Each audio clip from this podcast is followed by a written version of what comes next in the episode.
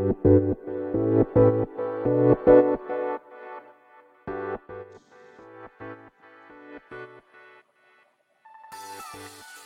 い、始まりました。本を読んでは独り言ラジオ。私、変な髪型をしたポンコツ薬剤師こと町田和俊でございます。はい、というわけでですね、今日も読んだんだか読んでいないんだか、積んだんだか積んでいないんだかといった本たちの中からですね、一冊紹介してゆるーりと語っていきたいと思います。はい。本日紹介します本はですね、はい。えー、死に挑む、あ、死に望む、ん 死に望むだよな、これな。臨床の臨のじゃ望む挑む挑むじゃないはずですね。死に望む 患者へのスピリチュアルケア、え、臨床と宗教という本でございます。い、いきなりですね、読み方間違ってる説が出てきましたが、まあ、それは置いといて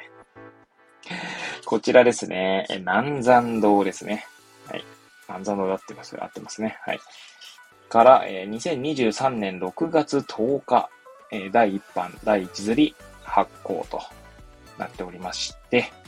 えー、著者がですね、孫大輔さんですね。えー、鳥取大学医学部地域医療学講座講師家庭医療専門医と。はい。地域における対話、ウェルビービングをテーマに、屋根線町場の、えー、健康プロジェクト、かっこ町県や映画制作など幅広く活動してきたとあります。えー、監督作品は下町ロマン、あとは内毛で行きたいですね。などですね。はい。えー、そんなですね、まあ、孫大輔さんブレイ大勢先生ということですね、とても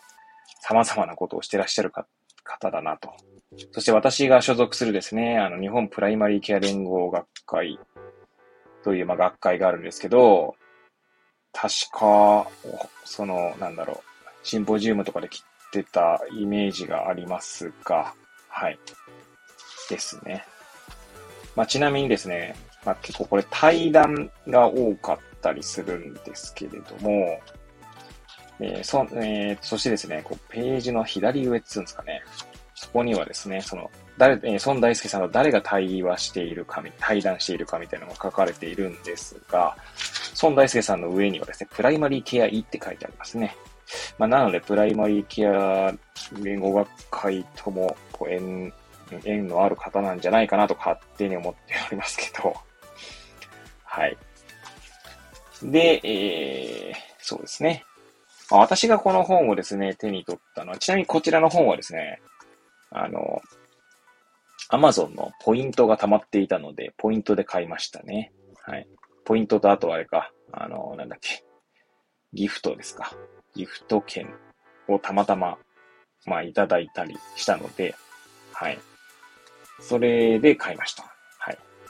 なんで、まあ、いつもはね、新しい本はですね、まあ、行きつけの本屋の桑畑書店に頼んでいるんですけれども、まあ、これに関してはですね、ポイントやら、ギフトやらで購入した本でございます。久々の Amazon 利用でございましたね。はい。で、まあ、この本とですね、初めて出会ったのは、Facebook でですね、えっ、ー、と、岩田健太郎先生という、まあ、感染症などをやっている方というふうに、まあ、ボイシーでもですね、ご自身のことを紹介しているので、まあ、その岩田先生がですね、まあ、その岩田先生のごめんなさい、Facebook のアカウントをフォローしているんですね。あの、実際に友達になっているわけじゃないんですけど、フォローしていて、まあ、岩田先生の投稿とか見ているんですけど、結構本を紹介されてるんですよね。そして、まあ、この本が紹介されてて面白いとおっしゃってて、たのが、まず、この本との出会いですね。そしてですね、私自身ですね、まあ宗教というものに、まあ興味はあって、別になどっかの宗派に入信しているとかってことはないんですけど、はい。まあ、宗教と哲学みたいなところ、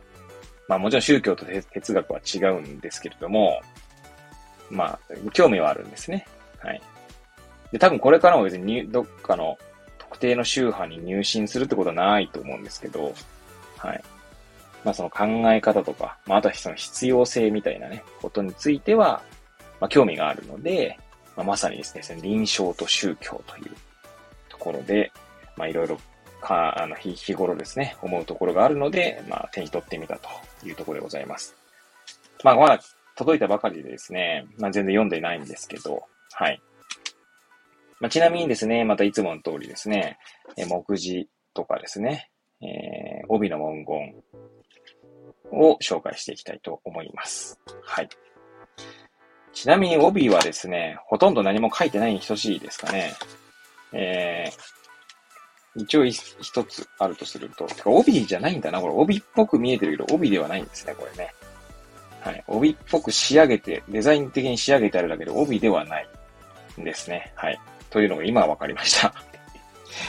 はい。えー、ちなみに、表紙ですね。対話から地政学、宗教学を紐解くと書いてあります。はい。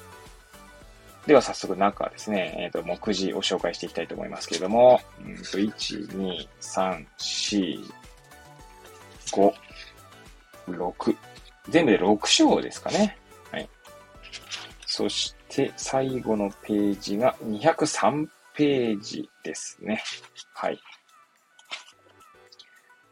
えー、っと、まずはじめにが終わると目次が始まり、えー、っと、1、2、3、4、5名の方との、まあ、対談になってるわけですね。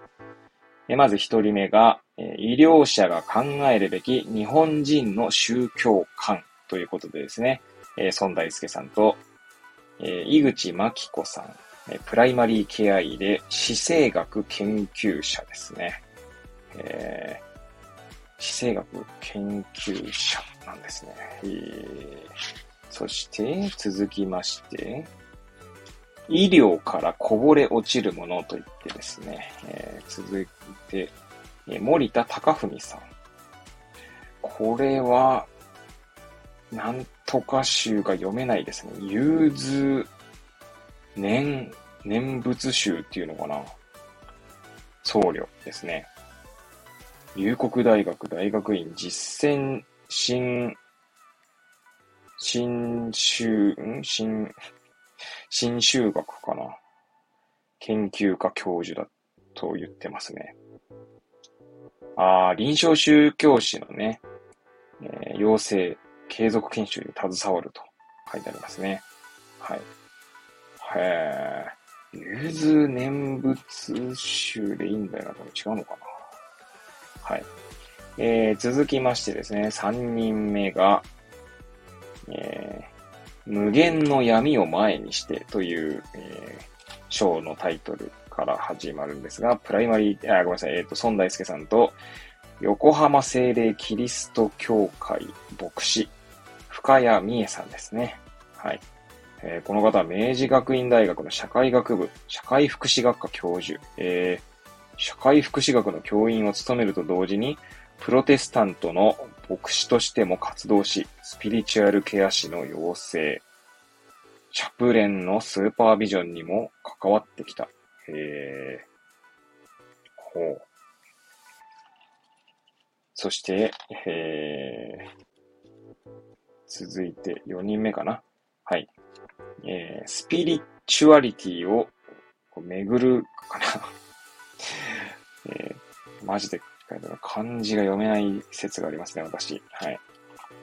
で、ちなみに、えー、孫大輔さんと、島園進さん、宗教学研究者との対談ですね。この島園さんが上智大学グリーフケア研究所客員教授。えー、グリーフケア研究所なんてものがあるんですね。ほう。それは知らなかったな。そして最後ですね。あ、最後か？そうですね。最後の対談相手が、はい。これ、臨済宗、ベトナム全、全宗、領館派。読み方がまたわかりませんね。比較の日に丘って書きます。なんだ、比丘っていうのかな。ちょっとすいません、読み方がわかりませんが、その方、それ、ブラザーサンライトさんですね。はい。雲は死なないという、えー、章のタイトルになってます。えー、神社の家系に生まれ、神主として神事を行う傍ら、日本仏教の座禅修行も積んできた。2013年のリトリートでマインドフルネスの父と呼ばれるティックナット・ハン氏と出会う。ああ、有名な方ですよね。確か本もあるんじゃないかな。いっぱい。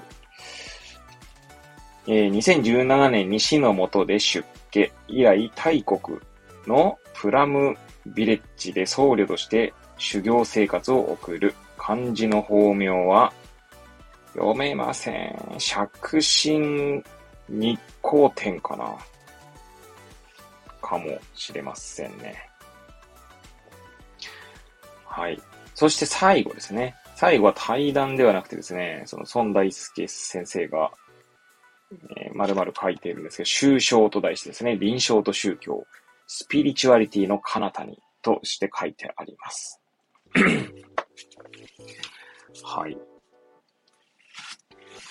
いやー、ね、まだ買ったばかりの本ですけど、とてもなんかいろいろ考えさせられそうな本でございますね。はい。途中ですね、紹介した文言の中に臨床宗教史というね、言葉がありましたけども、私もあの、友人にですね、臨床宗教師の方がいらっしゃいまして、えー、と、どこで最初でやったっけかな。最初は多分、八戸だったかな。八戸でですね、介護の学校というイベントがあって、そこで、その方の、えー、お話を聞いたのが初めてだったと記憶しておりますが、その後、あの、ケアカフェという活動をですね、私しておりまして、まあ、ケアカフェ自体はですね、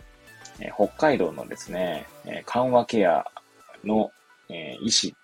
であります、えー、安倍先生という方がいらっしゃるんですけど、安倍先生が震災後にですね、東日本大震災後です。震災と言ってもですね、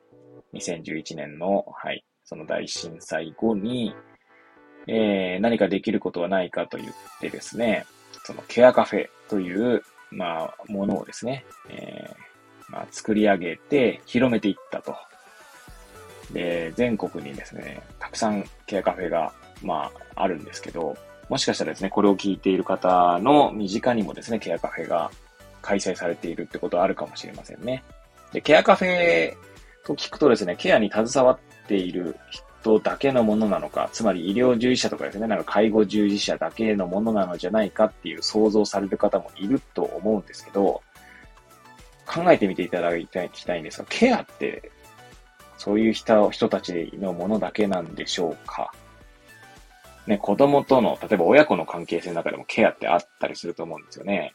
ケアってケアをしているつもりでケアされているみたいなこともあったりするので、まあ、日頃ですね、ケアをしない、ケアにこう触れない日はないっていうのがまあ私の、まあ、持論っていうとね、私がなんか言い始めたって感じに 聞こえますが、決してそうではなくてですね、まあ、先人たちがですね、先人たちっていうか、いろんな方がね、そんなこと言っておりまして、まあ、ケアってね、身近にあるものなんですね。なんで、まあ、もしケアカフェに興味がある方はですね、まあ、お近くのケアカフェを検索していただければいいんじゃないかなと思いますが、ちょっと話はそれましたが、そんなケアカフェの活動をする中でですね、まあ、その臨床宗教師の方とも、まあ、なんだろうな、信仰を深めていったという感じでしょうか。って言ってもそんな頻繁にやってるわけじゃないんですけど、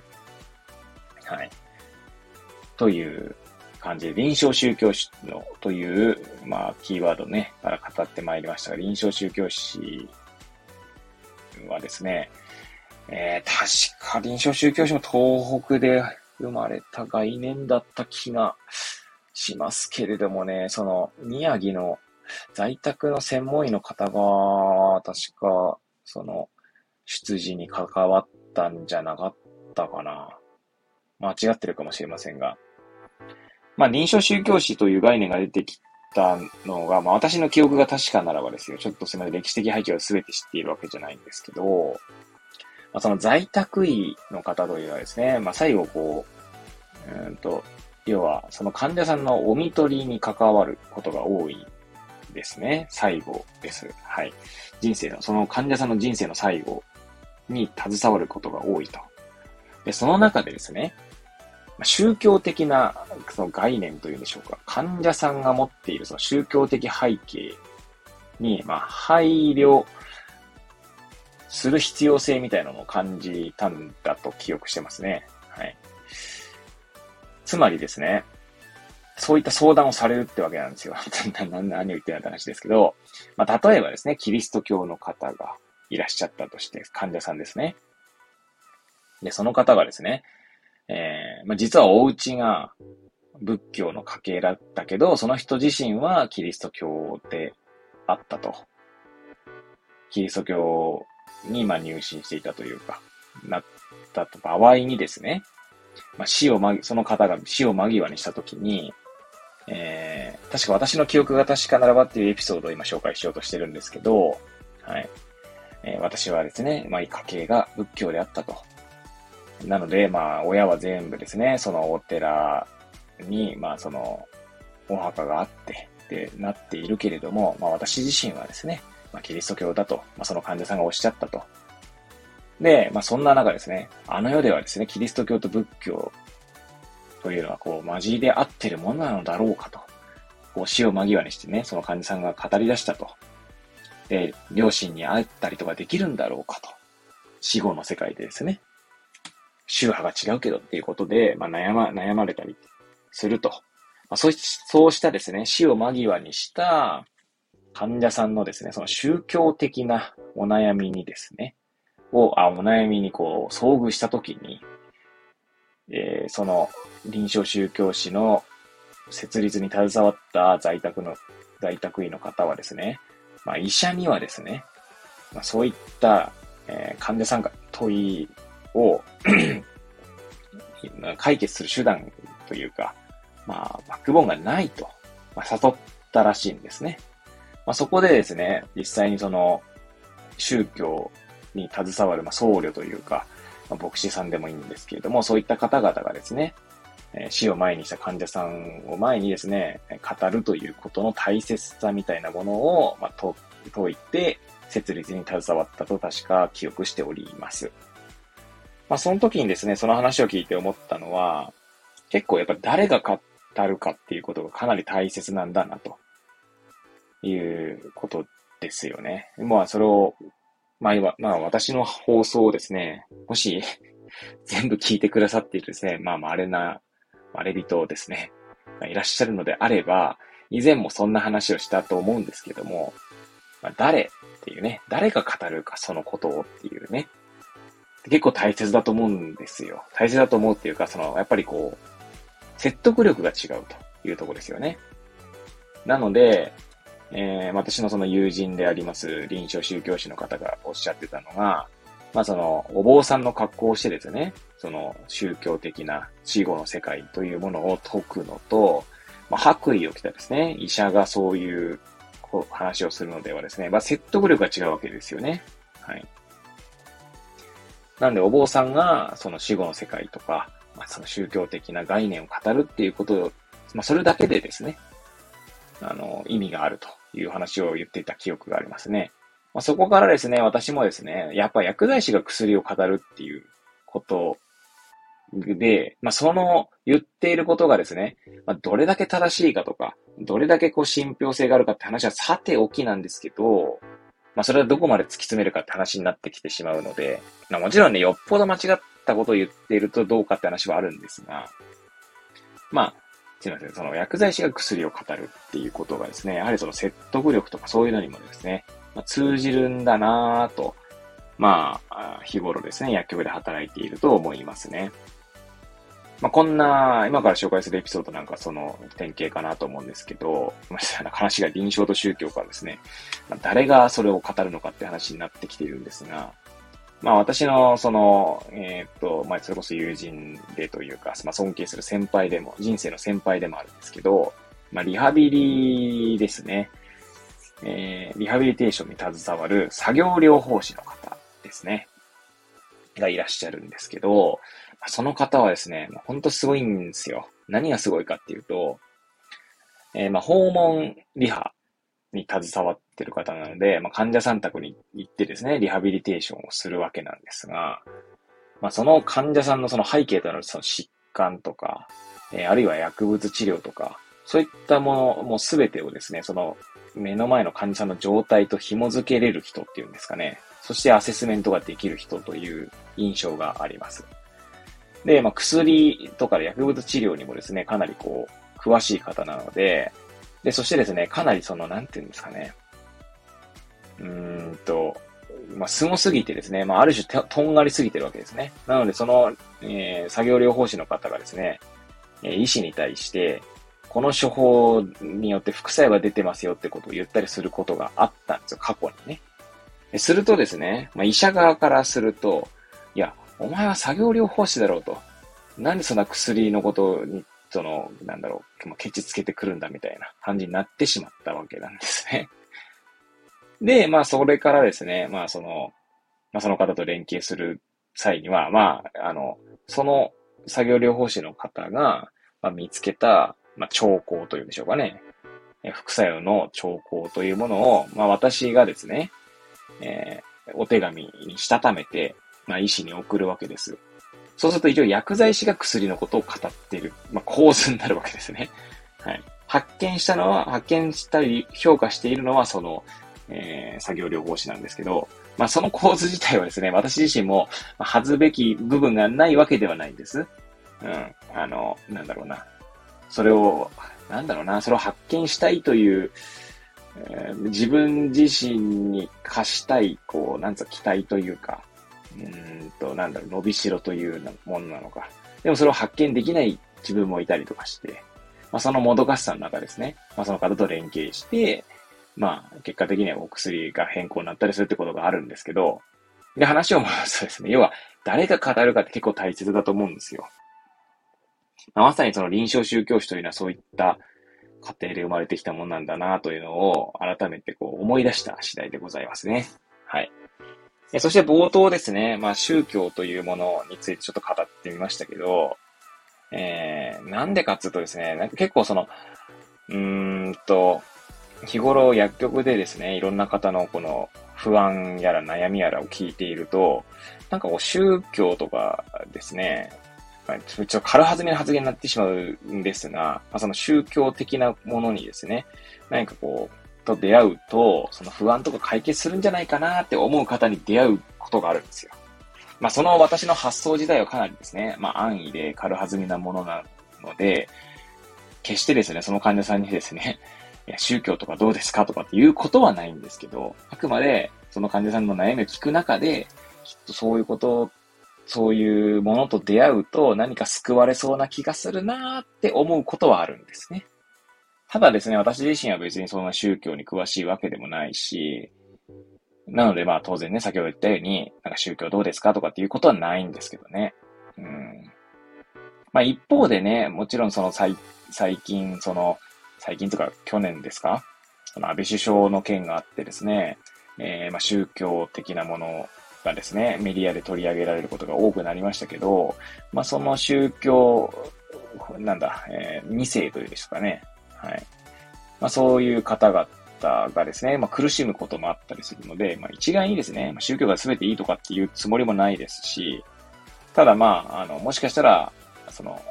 会う方もいらっしゃるんじゃないかなとか、要はよりこう、ね、この本のタイトルにもありました、死生学ですね。えっ、ー、と、死とか生きるっていうことに、何かこう、その悩みというものにですね、何か答えを与えるものの一つではあるんじゃないかなと思ったりはしますね。あくまで一つって感じですね。はい。まあ、もちろんそれが哲学なのかもしれませんし、はい。まあ、あるいはですね、読書なのかもしれませんし、それは人それぞれだと思うんですけどね。はい。まあ、そんなことを思っているので、まあ、この本もですね、ちょっと読み進めることでですね、えー、また理解を深めていきたいな、なんて思っております。あとはですね、最後になりますけれども、あの、ボイシーでですね、あの、物心ラジオだったかなあの、えー、浄土真宗だったと思いますけれども、の僧侶の方ですね。で、さらにその方は臨床心理士でもある方がいらっしゃるんですけど、その方がですね、確か物心ラジオっていう名前だったと思いますが、まあ、配信してらっしゃるんですよ。で、まあ、まだ全部聞けてないんですけど、ちょいちょい昔のを聞いてる中でですね、聞いていく中で、確かその方のお父様ですね、えー、まあその方も、えー、まあお坊さんだったわけなんですけど、が、つい最近亡くなってしまって、確か今年の6月だったと思いますけどね、配信を聞く限りは。で、その中でですね、あの、まあ、お葬式をしたわけなんですね。ね実際にその方の父上のお葬式をする中で気づいたことを語ってらっしゃったんですけど、その中でですね、お葬式をすることで、まあもちろん大変だったりするんですけれども、その、その、実の父親がですね、今までこう、えー、関わっていた方々の話を、まあ、亡くなった場で、要はその葬式でですね、お葬式でいろいろ聞くわけですね。で、そうすることでですね、まあ、ある種、なんていうんですか、癒されるわけじゃないですけど、その、うーんと、その父親の死という現実を受け入れる素地ができるというか、すいません、ちょっと一言一句同じ言葉じゃないんですけど、まあ、そんなことを語られていた記憶があります。で、それを聞いて私が思ったのはですね、まさに途中でこの本にも出てきましたけど、グリーフケア。ね。お葬式で結構グリーフケア的な要素があるんじゃないかなと思ったりしましたね。はい。ね、そういえば、そのグリーフケアといえばね、ちょうどさっき、うんと、どこでしたっけか、グリーフケア誌だ。じゃね、グリーフケア学か。ね、そんな学問もあったのかな。どこだっけ。あ、グリーフケア研究所か。はい。ね、そんなのもあるんだなって思いましたし、あるいはそのスピリチュアルケア師っていうね、スピリチュアルケアをする人っていう、そんな、なんかある種資格ですかね、もあるんだなぁなんてね。いやー、奥が深いですね。ここの部分もね。はい。という感じでですね。まあ、臨床と宗教。まあ、あの、生きる死ぬっていうところですかね。まあ、そういったところをですね、考える、まあ、本の一冊になるんじゃないかなと思いますので、もし興味がね、ある方は、まあ、ちょっと一応南山堂で結構その医学的な本とかが多い出版社ではあると思うんですけれども、まあ対談ベースなので、とても読みやすい本なんじゃないかなと思いますので、もし興味がある方はですね、はい、えー、手に取っていただければと思います。ということでですね、今日は臨床と宗教を、えー、紹介しながらですね、ゆるりと語ってまいりました。それではまた次回お会いいたしましょう。ごきげんよう。